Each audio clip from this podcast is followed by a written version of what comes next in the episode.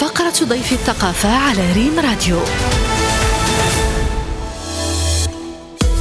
يسعدنا أن نستضيف اليوم الملحن وعازف آلة العود المبدع والفنان محمد الأشراقي. أهلا ومرحبا بكم أستاذ على إذاعة ريم راديو. مرحبا بكم ولحظة سعيدة جدا أن أشارك معكم في إذاعة ريم راديو التي أتمنى لها كل التوفيق والنجاح إن شاء الله. كل الشكر لك أستاذ محمد الأشراقي نحن كذلك سعداء باستضافتكم اليوم وشكرا مجددا على تلبية الدعوة إذا أستاذ محمد الأشراقي وأنتم نعم. ملحن وعازف لآلة العود التي وصفتمونها في أحد الحوارات بملاذكم الأول والأخير في زمن نعم. يطغى عليه الضجيج والصخب فكيف. كانت البدايات مع هذه الآلة الموسيقية الراقية وكيف تطورت العلاقة مع آلة العود لتصبح أساسية في حياتكم وترافقكم حتى الآن. نعم بالنسبة للتعلق بآلة العود كان منذ البدايات ديال الصفوف الدراسية في الإعدادي اللي كنت كندرس في الإعدادي يعني السن ديالي 12 عام 13 عام فاستهوتني هذه الآلة و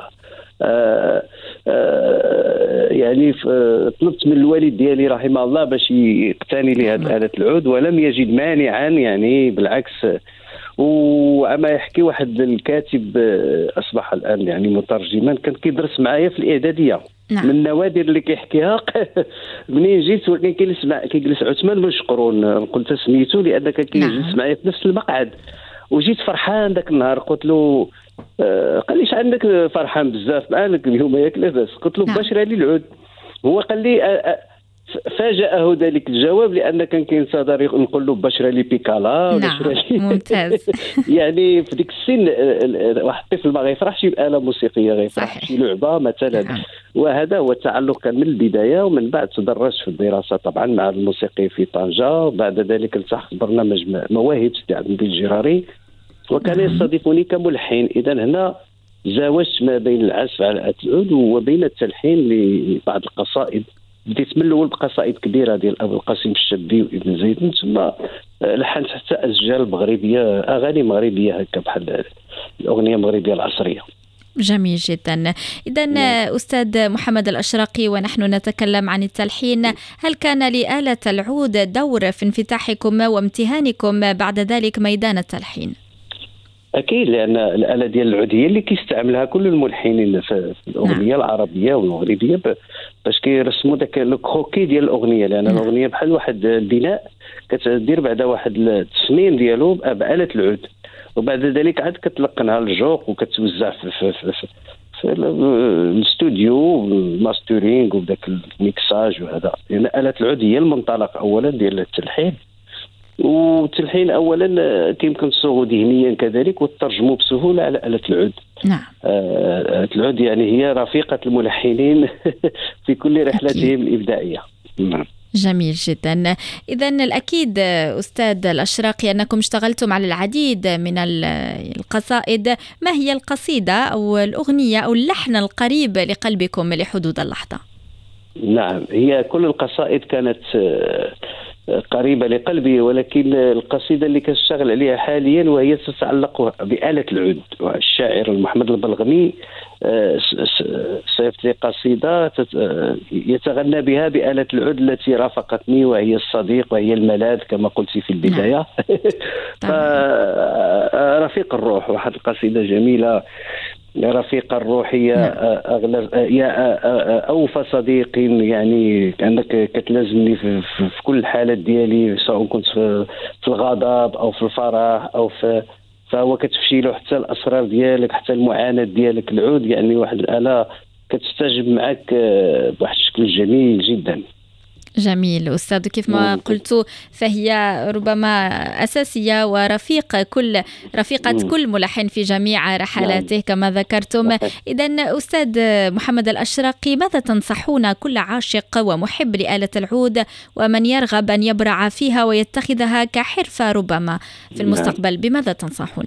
هي آلة العود أولا تريد أن يعشقها الإنسان. أولا اولا باش تبادلك ذاك العشق. نعم. لأن راه راه كائن تقريبا حي لأن يخرج انغاما جميله عذبه اذا اولا هذا وثم الاقتناع أنك فعلا باغي تعزف على آلة العود. وبعد ذلك التمرين. التمرين نعم. ثم التمرين لساعات طوال في اليوم وما يملش الإنسان خصو يتمرن. باش نعم. الآلة ديال العود تعطيك يعني واحد شوية أنت خصك تعطيها الكثير من الوقت ومن الجهد ومن الاجتهاد. طبعا. اله عميقة جدا وجميلة ونصح الشباب لأنه والله العظيم آه، الموسيقى عموما وآلة العود غادي تخلي الأعصاب تهدن وربما نعم. تبعدهم تاع الانحراف وبزاف ديال الأشياء. طبعا. الأذواق. بكل تأكيد. إذا أستاذ محمد الأشراقي نبغي نتعرفوا على جديد أعمالكم. ذكرتم قبل قليل جديد عملكم حول قصيدة رفيق الروح أليس كذلك؟